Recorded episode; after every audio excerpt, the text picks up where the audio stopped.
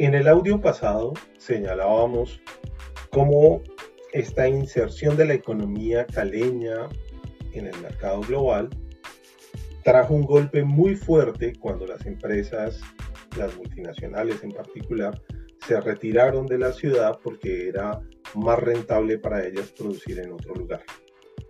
No es que Cali haya sido una ciudad industrial, eso es importante señalarlo.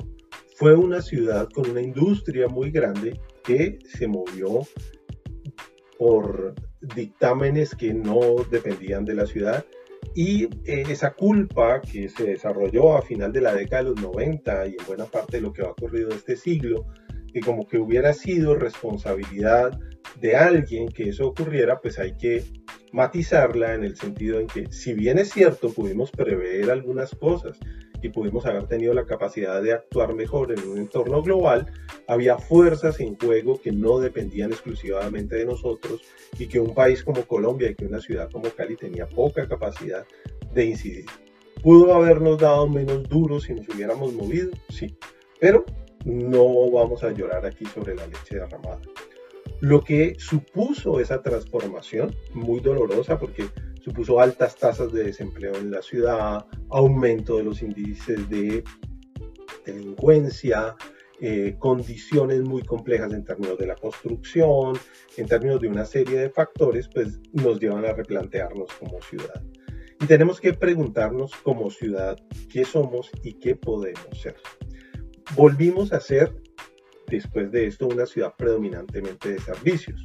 Esa también es una tendencia global. El sector más dinámico de la economía es la prestación de servicios de muy diversa naturaleza. Y en ese sentido, Cali también se mueve en esa dinámica global de prestación de servicios. Pero ¿cuáles son los servicios que podemos prestar? ¿Y cuáles son las características para pensar oportunidades de ciudad? Lo primero que tenemos que tener presente es que Cali es una ciudad privilegiada por muy diversas maneras. Pero me voy a concentrar en un punto particular. No existe ciudad en el mundo, o al menos yo no tengo evidencia de ciudad del mundo, que tenga dos carnavales al año que estén tan posicionados a nivel mundial. Cali tiene la feria, que se realiza además en un momento muy particular. Se realiza la última semana de diciembre en donde los países eh, con altos niveles de consumo, con alta capacidad de gasto, están pasando por invierno, tienen vacaciones y están buscando un lugar en donde pasar agradablemente esa semana de vacaciones. Cali ofrece una infraestructura urbana más o menos adecuada, ofrece el calor que no tienen allá, ofrece el entretenimiento y la diversión que podrían eh, estar buscando, pero sobre todo tiene ya posicionado el hecho de asociar el nombre de la ciudad con la salsa. Es decir, no se requiere un esfuerzo muy grande de marketing cultural para eh, lograr que eso se dé. Ya en muchos lugares del planeta Cali y salsa es una asociación directa. Por consiguiente, tenemos ahí un elemento que descuidamos constantemente para muchos caleños la feria es un momento de irse de la ciudad, de huir porque va a incrementarse el nivel de ruido, porque va a haber un montón de gente ebria, porque va... Y es el momento, por ejemplo, que esperan muy fuertemente en Río de Janeiro. La semana de carnaval en Río es una semana esperada con expectativa porque el nivel de ingresos que genera para la ciudad, el empleo que genera para los habitantes ayuda a mover la economía buena parte del resto del año. Nosotros tenemos una feria consolidada puesta allí a la cual le debemos sacar mucho más provecho. Innovaciones o adaptaciones como el salsódromo, como la feria para los niños, como ese otro tipo de cosas, son actividades que debemos impulsar para generar que la ciudad entre de manera más clara en un mundo competitivo de la oferta de servicios culturales. Pero por si fuera poco, tenemos un segundo carnaval al año que se realiza en agosto, que es el Petronio Álvarez, que tiene ya más de 20 ediciones. Es un evento que congrega a más de 50 mil personas, que es un evento ya multitudinario, atractivo de todo tipo.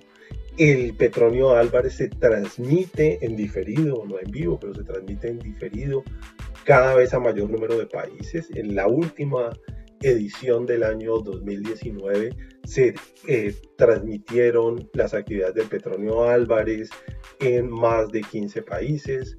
Tenemos eh, la realización de al menos cuatro documentales sobre el petróleo y sus características. Y tenemos ahí también un producto claramente diferenciador. La especificidad del petróleo es irrepetible, hace parte del acervo cultural del Pacífico y encuentra un mecanismo de expresión muy fuerte en Cali, siendo además un evento como evento poderosamente rico porque está asociado a la gastronomía, hay actividades económicas de charlas de distinto tipo para musicólogos, para sociólogos, etcétera. Cada vez más se articula actividades productivas como la venta de determinados eh, eh, artesanías, medicinas tradicionales provenientes del Pacífico, es decir, tenemos un gran evento y tenemos una ciudad que no debería darle la espalda a esos dos eventos porque son intensivos en mano de obra con talento, para lo cual no se requieren titulaciones específicas, porque pueden mover una gran cantidad de dinero y pueden hacer a la ciudad proveedora de un servicio muy demandado y competitivo.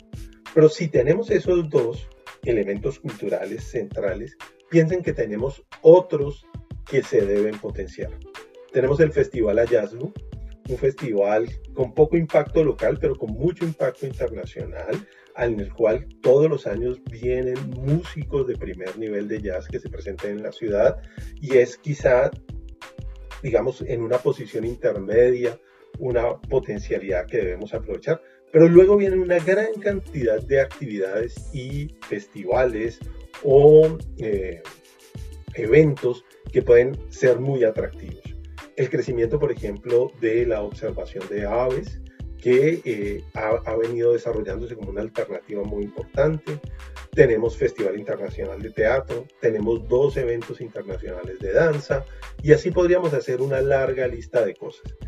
En el entretenimiento y la recreación, Cali tiene una ventaja que no ha sabido aprovechar. En parte porque seguimos cada vez menos, pero sigue habiendo la nostalgia de que las actividades productivas van a estar concentradas en las industrias que ya se fueron desafortunadamente. Ojalá vuelvan. No se trata de impedir que regresen, sino de que no parecen haber condiciones globales para que eso se dé en el corto plazo. Por consiguiente, la industrialización es poco probable que se repita o las empresas tradicionales pues no encuentran fácilmente mercados en un mundo tan competitivo y nosotros tenemos elementos diferenciadores muy fuertes en el entretenimiento que deberíamos aprovechar que generan riqueza y que son oportunidades de emprendimiento e innovación que están allí a la mano. Todo esto asociado a mecanismos de turismo, a oferta de un montón de servicios conexos muy importantes. Pero tenemos además un clúster de salud muy significativo. Hasta hace muy poco, y es una llamada alerta para eh, prestarle atención a eso, en Cali se hacían más de la mitad de las cirugías estéticas de todo el país. Cali atraía personas que venían a hacer el llamado turismo de salud que encontraban dos instituciones de talla mundial, la Clínica Valle de Lili y el Centro Médico Imbanaco, en los cuales podían acceder a servicios que en sus países eran muy costosos y entonces la persona podía pagar el desplazamiento hasta Cali, hacerse una intervención de primer nivel, pasear, comprar regalos, etc ahí tenemos otra oferta que no hemos sabido canalizar. Porque articulada esa oferta de salud podemos tener todos los servicios conexos, conexos de terapia, todos los servicios conexos de prestación y venta de insumos, de equipamientos, que ligados a un elemento creciente en la ciudad como es la actividad deportiva, la venta de prendas deportivas es un renglón que crece específicamente en la ciudad y que podemos englobar en esta economía del bienestar, en esta prestación de servicios de salud, pues tenemos un potencial enorme. El hecho de que eh, la disminución en la eh, cantidad de cirugías estéticas que se hacen en el, país es un indicador de que ahí estamos no prestándole atención nuevamente a un repertorio muy amplio de posibilidades que tiene la ciudad.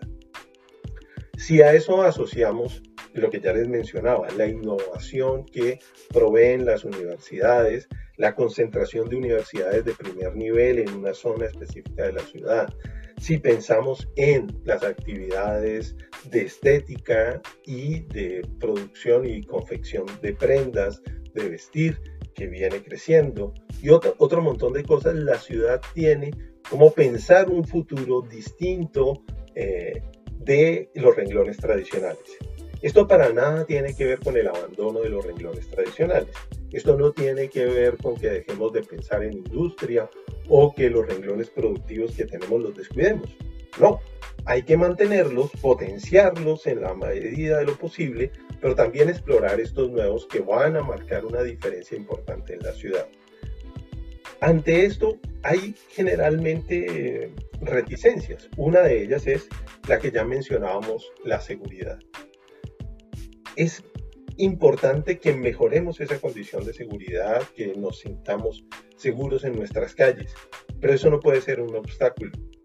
Río de Janeiro es una ciudad tan o más peligrosa que Cali y eso no impide que, por ejemplo, para el, pasar el 31 de diciembre en Río de Janeiro hayan llegado 2 millones de personas provenientes de Europa y los Estados Unidos en 2018 nosotros seguramente no tenemos en dónde meter dos millones de personas que son el tamaño más o menos de Cali, pero sí atraer suficientes personas para generar empleo, actividades económicas productivas que beneficien a emprendedores y al conjunto de la ciudad. Ese tipo de asuntos son los que tenemos que pensar. Y Río ha logrado eso sin tener eh, condiciones de seguridad óptimas eso no quiere decir que nos descuidemos con la seguridad, quiere decir que podemos lograr cosas a pesar de las dificultades que tenemos. Río, por ejemplo, cuatro años después de Cali, adoptó una solución de transporte como el mío. Lo que hizo de manera más inteligente, aprendiendo lecciones como las de Cali, fue que hizo un sistema como el mío, que mueve más o menos el 60% de los transportes públicos en, en esa ciudad, pero mantuvo un 40% articulado y tuvo, digamos, un diseño más integral. Nosotros estamos en la posibilidad de hacerlo. El mío ha representado un gran eh, impacto urbano positivo.